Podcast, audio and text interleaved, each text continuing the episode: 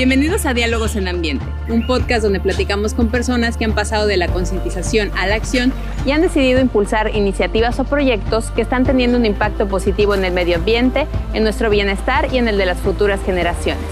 Si quieres saber cómo adoptar hábitos más sostenibles y te gustaría conocer a quienes se han atrevido a impulsar un cambio, quédate con nosotros y déjate inspirar por estas historias.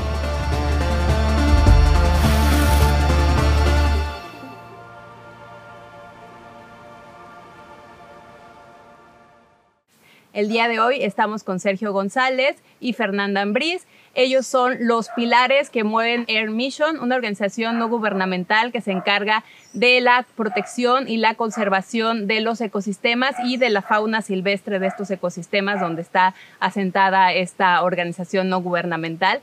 Y pues realmente estamos muy agradecidos de que nos hayan abierto las puertas de su refugio para conocer un poquito más acerca de la misión de Air Mission, ¿verdad? muchas gracias a ti. Gracias. Bueno, pues quisiera saber primero que me contaran un poquito de qué, qué problemas, qué situación habían identificado hace cuatro años que inician esta labor en esta zona que también es una zona bastante particular porque conviven muchos ecosistemas, ¿no? Tenemos un manglar, tenemos la zona de playas, entonces realmente es una zona privilegiada en cuanto a riqueza natural. ¿Qué, qué, qué situación identificaron ustedes que los hizo iniciar esta labor? Eh, sí, efectivamente, la, eh, escoger el punto fue una de las decisiones para montar el proyecto y nos dimos cuenta que esta zona efectivamente tenía una, un valor eh, natural muy importante y que mm, de alguna forma no se estaba apreciando o considerando de la manera en que tenía que hacerse y había un crecimiento inmobiliario muy, muy acelerado. Hace unos seis años estuvo muy acelerado, muy rápido, amenazando precisamente a, estos ecosistemas. Y pues bueno, la, decisión de ponernos aquí fue valorar esos, estas, estas situaciones, ¿no? Em, una biodiversidad muy importante en un área eh, ecosistémica primordial de importancia cerca de la urbe con una amenaza a ella latente y creciente cada año. Sabemos que esta zona, como decía, se ha transformado a lo largo de, estos años y que también la fauna pues, ha empezado a estar a lo mejor en lugares eh, que se han, se han visto diferentes, ¿no? O sea, en, fraccionamientos y demás. ¿Qué, problemáticas a lo mejor te encuentras actualmente con, con esta fauna? Eh, no sé, cuestiones de atropellamiento. ¿Qué, ¿Qué, has visto últimamente con ellas? Efectivamente, eh, comienza, las personas lo empiezan a, a malinterpretar o manifestar como que hay una invasión por parte de la fauna. De hecho, por ahí en algunas eh, publicaciones en medios vimos que alguien ponía que había invasión de Tlacuaches cuando eh, la invasión ha sido por parte de nosotros. Eh, ha sido un crecimiento que mm, presiona a, la fauna silvestre, pues hace lo que es un desplazamiento. Eh, aunado a esto, nos dimos cuenta también de que los proyectos urbanos no contemplan ni hay una medida de amortiguamiento, ni la más mínima, para precisamente evitar este encuentro entre la fauna silvestre que se vio desplazada y con los colonos o nuevos habitantes, incluyendo la carretera. Em, no hay en sus proyectos o en sus proyectos, en sus obras, un solo, eh, una sola medida eh, que contemple a la fauna silvestre. Entonces eso agudiza la problemática. Un ejemplo es cangrejo azul. Cada año el cangrejo dicen los ciudadanos, invade las vialidades, pero el cangrejo no lo invade, el cangrejo genéticamente sabe que ahí es por donde debe pasar. Entonces, quien tuvo que haberse adaptado al medio en lugar de transformarlo, tuvimos que haber sido los humanos para aprender a vivir en el lugar contemplando las demás especies. Esas son las principales problemáticas que, que vemos, ¿no? Ese desplazamiento que se manifiesta en muchas acciones, como son los atropellamientos, como son eh, incluso el ataque de perros a vida silvestre, eh, machetazos, tiros y diferentes eh, formas de maltrato a la fauna.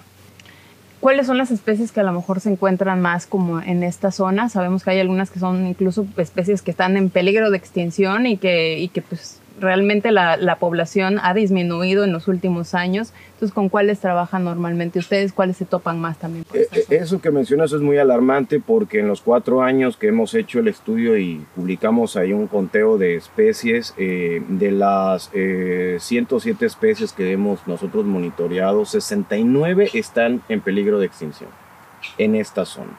realmente es algo muy drástico, muy alarmante, que realmente la sociedad y su estructura simplemente ha ignorado.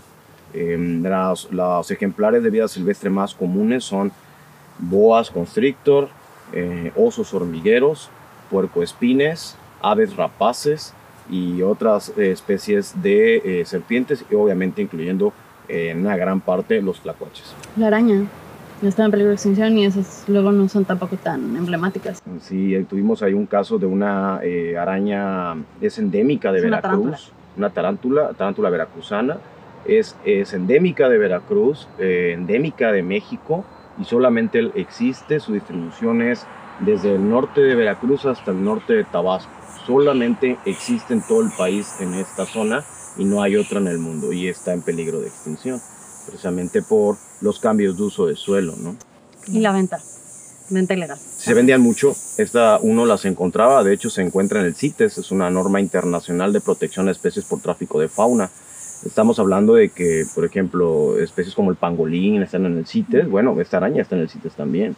Eh, y la gente, desafortunadamente, de la conurbación, poco a poco hay más, pero eh, hay mucha apatía hacia lo que hay aquí en, en esta zona también la zona eh, pues es privilegiada por, también por la llegada de las tortugas, ¿no? Y también pasa este corredor de aves rapaces que, está pues llegando pues después de la temporada de frío, sobre todo en la zona del norte de, del continente, vienen para, para acá esta zona a buscar refugio.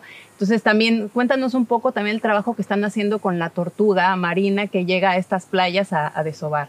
Sí, eh, mira, lo que hacemos, por ejemplo, en las mañanas, como vieron ahorita, es monitorear, salir a ver si hay algún rastro de tortuga eh, que nos indique que haya un, eh, que haya una, hubo, hubo una ovopositación para reportarlo inmediatamente a CONAM. no podemos dejar los nidos ahí, nosotros no podemos tocarlos tampoco, ya que no estamos dados de alta como campamento tortuguero, pero nuestra acción es contener para que nadie pase eh, desafortunadamente la zona también eh, cuenta con una presencia de muchos tipos de actividades, ya son muchos los vehículos que entran a la playa, eh, de diferentes tipos, racers, camionetas, en fin de semana ves desde Antolizar hasta la zona de Riviera llena de camioneta tras camioneta tras camioneta. Moto también hay mucho.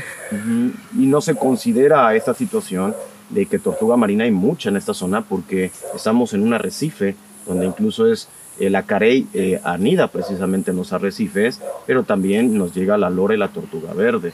Eh, hacemos monitoreo y el reporte inmediato, así como también el conteo de los ejemplares que pues eh, varan ya muertos por diferentes razones, se marca y se llama a la autoridad correspondiente decíamos que al principio este tipo de trabajos en esta zona no se hace, ¿no? O sea, que hay a lo mejor en otras partes del estado, como Nautla, hay un ejemplo de, este tipo de trabajo.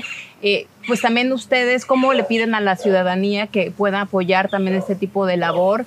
Eh, porque al final estamos conviviendo con esta especie, pero a lo mejor no estamos haciendo el, el cuidado adecuado de esta especie. ¿no? Mira, aquí hay algo muy importante. Eh, desafortunadamente esta zona, a diferencia de zonas como La Mancha o como, no sé, Nautla, Tecolutla, allá son áreas que son vistas tanto por la sociedad como por las autoridades como algo, eh, un área que hay que conservar, que hay que preservar. Esta zona, a pesar de su riqueza natural, es un área que realmente es vista como un área para construcción. Entonces, la, una sociedad y el, voy a decirlo, las autoridades en sus turnos diferentes que ha habido, omiten lo que es algo que se llama ordenamiento público municipal, que es donde tú decides qué áreas son candidatas a construcción y qué áreas no. Si hoy en día un constructor va a La Mancha o va a Tecolutla, se encuentra con una resistencia fuerte por parte de las comunidades que defienden precisamente eso. Aquí desafortunadamente hay una gran presión por un sector de población de un estrato contra comunidades aisladas y un ayuntamiento que realmente da por perdida la zona norte y más que perdida la da como una inversión de plusvalía para construcción. Y esa visión es precisamente la que hace que los ciudadanos de aquí no volteen a ver a la zona como una zona rica en biodiversidad, sino como una zona explotable para construcción. Y es allí donde estamos perdiendo a las especies. Y la gente, por ejemplo, ¿qué, le, le, recomendarías a alguien que de pronto se encuentra este tipo de especies en, en, la inmediación de su casa, ¿no? Porque finalmente, como decíamos, están conviviendo ya con esas especies en el fraccionamiento. ¿Qué recomendaciones también les das a estas personas? Siempre llamar a las autoridades. Aquí hay algo muy importante también que pasa.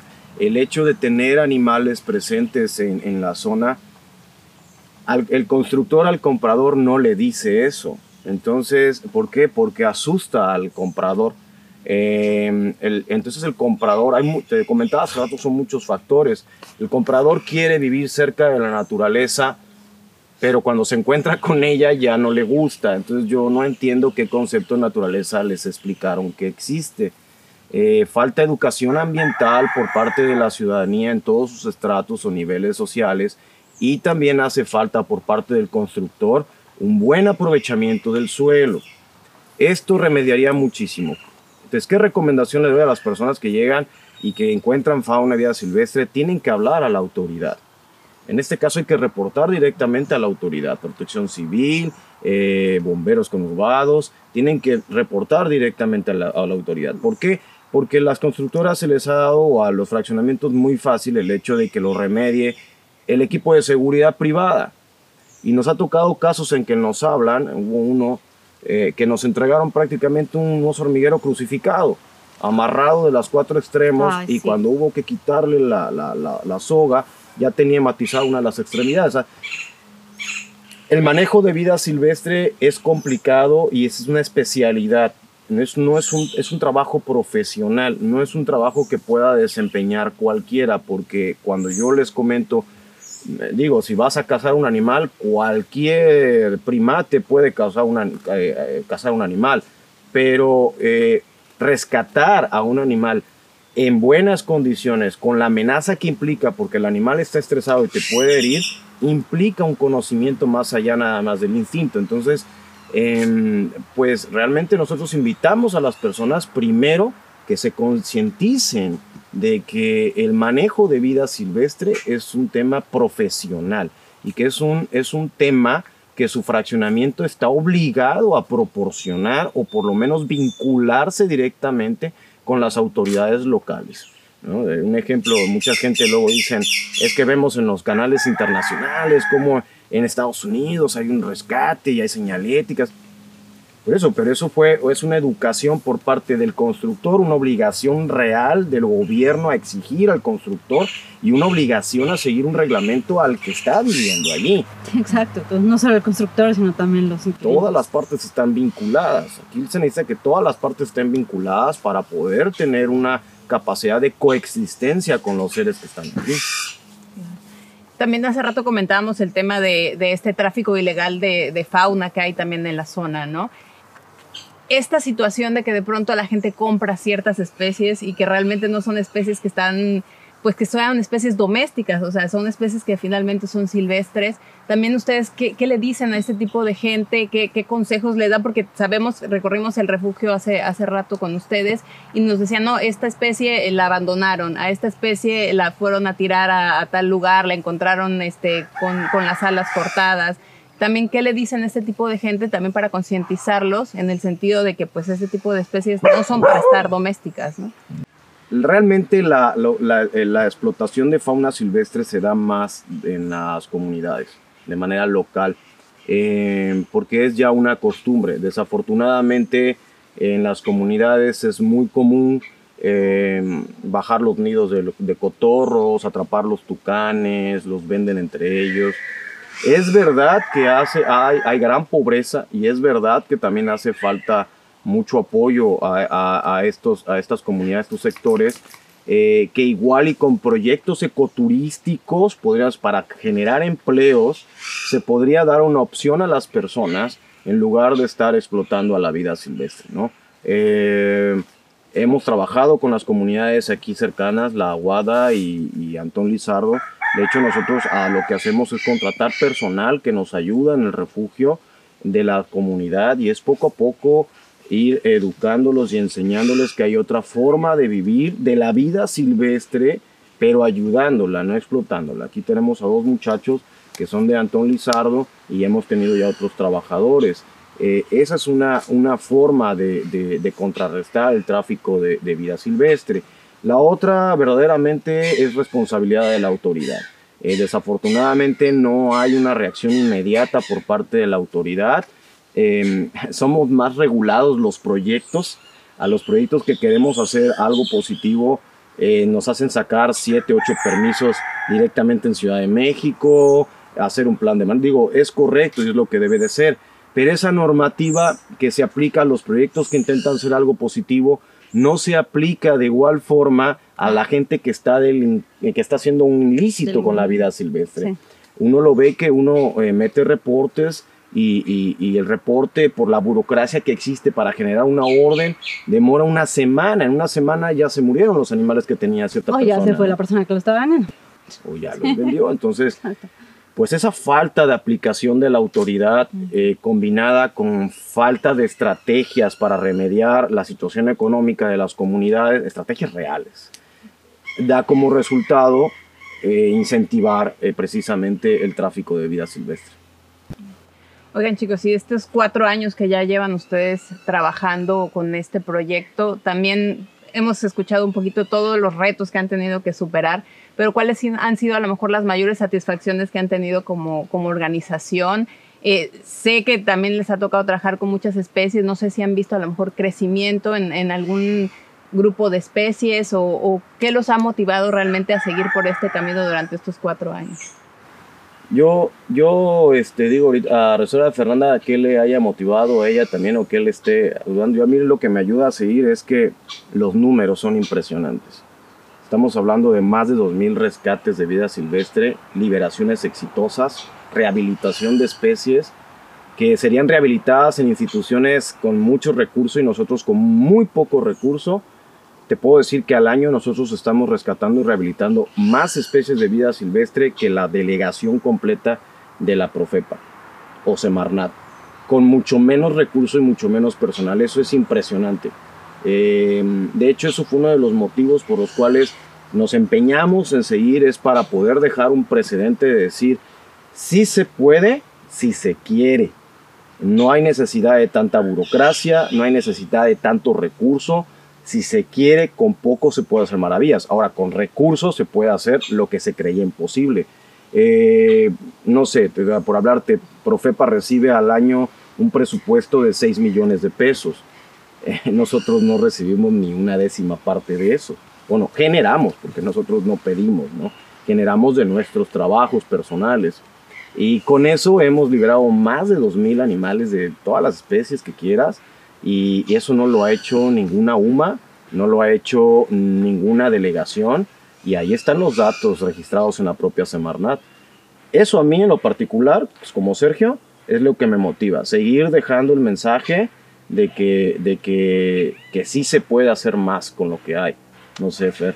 A mí la verdad eh, lo que me motiva es eh, ver la cara de los animales, ¿no? Cuando llegan, cuando llegan mal, en condiciones a veces muy, muy malas, y cuando se van, ¿no? Este, yo mi parte pues igual y como mujer es más emocional o cosas así, pero lucho mucho con esta parte también de que los animales son individuos que piensan, que sienten, que necesitan su libertad, toda esta parte de respeto por la vida, aparte de la humana, ¿no? En donde pues, la sociedad está muy acostumbrada a que son mascotas, son casi casi para uso y desuso nuestro y eso ir cambiando la mentalidad de pocas personas a la vez, ir viendo cómo los animales se van rehabilitando y van realmente como regresando esa esperanza de poder vivir, ¿no? Este, porque sí pasa mucho cuando los liberas.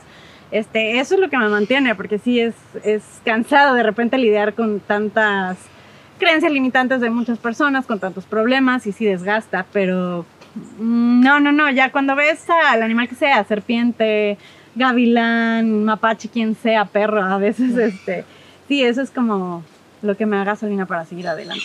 Como la educación y el cambio que se va generando, que para mi gusto es muy lento, pero al menos se está haciendo. Y es muy satisfactorio saber que yo estoy proporcionando esa parte de cambio positivo, tanto para las personas como para los animales. Este respeto, promoviendo un respeto también por estas especies. ¿no? Entendimiento, sí, entendimiento de poder vivir unos con otros sin necesidad de agredirnos, ¿no? Oprimirnos. Oigan, ¿y qué les aconsejarían a lo mejor a las personas que también buscan hacer un cambio positivo en, en el medio ambiente como el que ustedes ya están poniendo el ejemplo? y que a lo mejor se sienten desmotivados porque ven todas las situaciones adversas que hay alrededor, ¿qué consejos les darían también a ellos? Que nada es fácil. O sea, si ellos, eh, si las personas, o sea, yo los invito a que sigan, eh, no lo dejen. Si creen que va a ser algo inmediato, no, no existe nada así. Eh, va a haber incluso situaciones en las cuales te van a hacer dudar de, de lo que elegiste hacer. Es normal. Se van a presentar va a haber situaciones en las cuales literal vas a sentir que estás en el piso, eh, económica, logística, con tu propio personal. Nosotros emocional. hemos emocional, hemos pasado por muchas situaciones, incluso ataques propios de la sociedad, porque no, pues somos eh, individuos distintos todos, no, no podemos coincidir. Ataques de políticos, ¿no? Eh, porque el hecho de mostrar que puedes más que la estructura es también dejarlos en mal. Eh, entonces es, es, es importante que, que, se aferren a su, a su objetivo, a, lo, a su idea, si están convencidos realmente que lo que ellos quieren hacer eh, es necesario y, y, lo quieren lograr, no desistan, no desistan y lo sigan intentando porque, eh, como a mí me comentó una, vez mi maestro, en este caso Ricardo Yepes, de Fundación Yepes, a quien le mando un saludo, yo me acuerdo que yo me desesperaba mucho y él me decía, Checo, esto es una carrera de resistencia, no de velocidad. Aquí termina el que aguanta, no el que quiera correr rápido, si no te vas a desgastar. Entonces, así es. Yo le, el consejo que les puedo dar es el que me dieron a mí y que me ha servido. Cuando he estado en esos momentos, yo simplemente me tranquilizo y espero que termine el día. Quizás mañana amanezca distinto.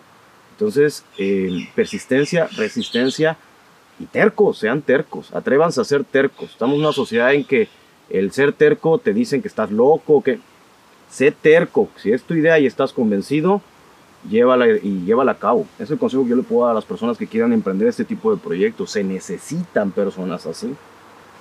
Yo nada más, eh, perdón, yo no. nada más para añadir eso sería también que las personas se ubiquen mucho en el dejar de esperar de afuera. Estamos muy acostumbrados a, a esperar que si que si el gobierno, que si el presidente, que si el vecino, que si el de al lado, que si la policía, ¿no? Y estamos esperando, esperando, esperando a que el otro haga y nosotros nos quedamos siempre en la parte cómoda de no hacer. Hasta que el otro empiece, yo me uno, ¿no? Sino empezar a tomar esta parte de poder propio, ¿no? De generar, de echar a andar el cerebro, tu creatividad, todo. Decir, bueno, yo puedo aportar de esta manera en, en esta cosa que quiero modificar, ¿no? Ya sea ambiental o en cualquier otro tema, ¿no? Por ejemplo, tenemos también aquí eh, muchas personas que igual no son biólogos, no son veterinarios, pero, por ejemplo, son músicos, ¿no? Y un día una chava propuso, este, pues tengo mi banda, porque no hacemos un concierto, generamos este, recursos y ese recurso se va para los animales, ¿no? Entonces así puede pasar todo, así sea arquitecto, sea músico, sea actor, sea quien sea, siempre puedes aportar tu granito de arena para mejorar la situación ambiental en la que vives, ¿no? Entonces yo, yo sí diría eso aparte, ¿no? De dejar de esperar, que es muy importante, porque si no, no avanzas, te quedas estancado y ver cómo, dónde, cuándo, qué hora, qué puedes ir haciendo. Y aunque no creas que estás impactando positivamente, la verdad es que sí estás eh, sumándote a la red de todos los que estamos haciendo algo por mejorar el planeta. Sí, el cambio es progresivo, realmente claro. no se va a ver de la noche a sí. la mañana, ¿no? Y es importante el cuándo, cuándo comenzar, ahora. O sea, sí, claro, no si te pones a esperar, se pasan los años. Es como la tesis, ¿no? Si me pongo a pensar cuándo la termino, pues no, pues ya, ya ves cuántos hay. No, es ahorita, es ahora. Hazlo. Es que no tengo. Nunca vas a llegar a tener todo claro, lo que necesitas. ve la manera de generar. Nunca. conseguir. Eso es importante. Nosotros quisiéramos tener, tenemos mucho como comenzamos y todavía nos falta muchísimo. Ya entendimos que nunca vamos a llegar a tener todo lo que se necesita porque todo es cambiante. Pero el trabajo ya está dando un efecto. Y eso es lo que deben de hacer los demás también, comenzar ya. ¿Qué sigue para, para Air Mission? Ahorita son un comité, pero no sé, a lo mejor qué metas tienen ya, eh, a lo mejor una, crear una UMA, ¿qué, ¿qué, es lo que ustedes esperan de aquí a largo plazo con Air Mission? Definitivamente crear una unidad de manejo, una unidad de manejo de rescate y rehabilitación de vida silvestre, que sería la única en el estado. Sí hay UMAs que en su plan de manejo incluyen esto como actividades propias de la UMA, pero no es el objetivo de la UMA el objetivo de la UMA en, la mayoría del estado de Veracruz, bueno, en todas las que yo conozco, son UMAs que son para tener animales en cautiverio, porque desafortunadamente la vieja escuela enseñaba que para poder generar ingreso necesita traer clientes a que vean a los animales encerrados. Entonces nosotros queremos cambiar eso y queremos que por medio del ecoturismo aquí se pueda financiar la rehabilitación, liberación de animales y que la gente venga a ver liberaciones, no animales encerrados. Y entonces que la primera UMA de, con su objeto, objetivo de rescatar y liberar animales. Esa es nuestro, nuestra meta ahorita a mediano plazo ya. Y que sería la primera UMA, decíamos, en la conurbación de Veracruz, Boca del Río, Alvarado, que ya todo esto ya está conurbado, porque no existe en esta zona, ¿no? No, al contrario, a veces la profeta me dice, por favor ya vuélvete UMA, ¿no? Porque dejarte los animales para rehabilitación pues se cae no en una legalidad, pero sí en una irregularidad burocrática. Eh, y, el hecho me dice, por favor, vuélvete UMA porque no tengo a dónde llevar los animales. Eso es, eso es realmente, digo, una, una oportunidad para nosotros, pero también es algo triste, ¿no? Claro. Deberían de existir más. Así es.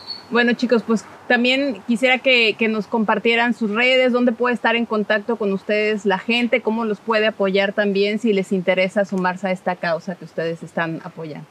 Pues por redes sociales nos pueden encontrar por nuestro nombre, Earth Mission. Estamos así en Facebook, en Instagram estamos Earth Mission AC, arroba, ¿no? Este, la gente que quiera apoyar nuestro trabajo puede escribirnos a esas redes sociales para ver en qué se quiere integrar, cómo se puede integrar y con mucho gusto podemos este, direccionar como ese apoyo, ya sea en donativos, en voluntariado, en, no sé, campañas de educación ambiental, pláticas, charlas, eh, distintas cosas. Por ahí resolvemos todas las dudas. Perfecto. Pues muchísimas gracias chicos por compartirnos esta historia, por mostrarnos que pues sí se pueden hacer pequeños cambios en a, favor del medio ambiente, a favor de la fauna silvestre, como lo están ustedes haciendo, ¿no? Muchas pues, gracias. Muchas gracias a la gente también por, por, quedarse con nosotros, por conocer estas historias y pues darse cuenta que pues sí se puede, se puede ir haciendo pequeños pasitos para pues tener un desarrollo un poquito más sostenible. Nos vemos. Gracias por acompañarnos a escuchar esta historia de cambio. Si quieres tener mayor información sobre nuestros invitados o conocer más sobre otros temas ambientales, te invitamos a suscribirte a nuestras redes sociales. Nos puedes encontrar en Spotify, YouTube, Instagram, Facebook y Twitter como arroba diálogos en ambiente. Nos vemos en el próximo episodio.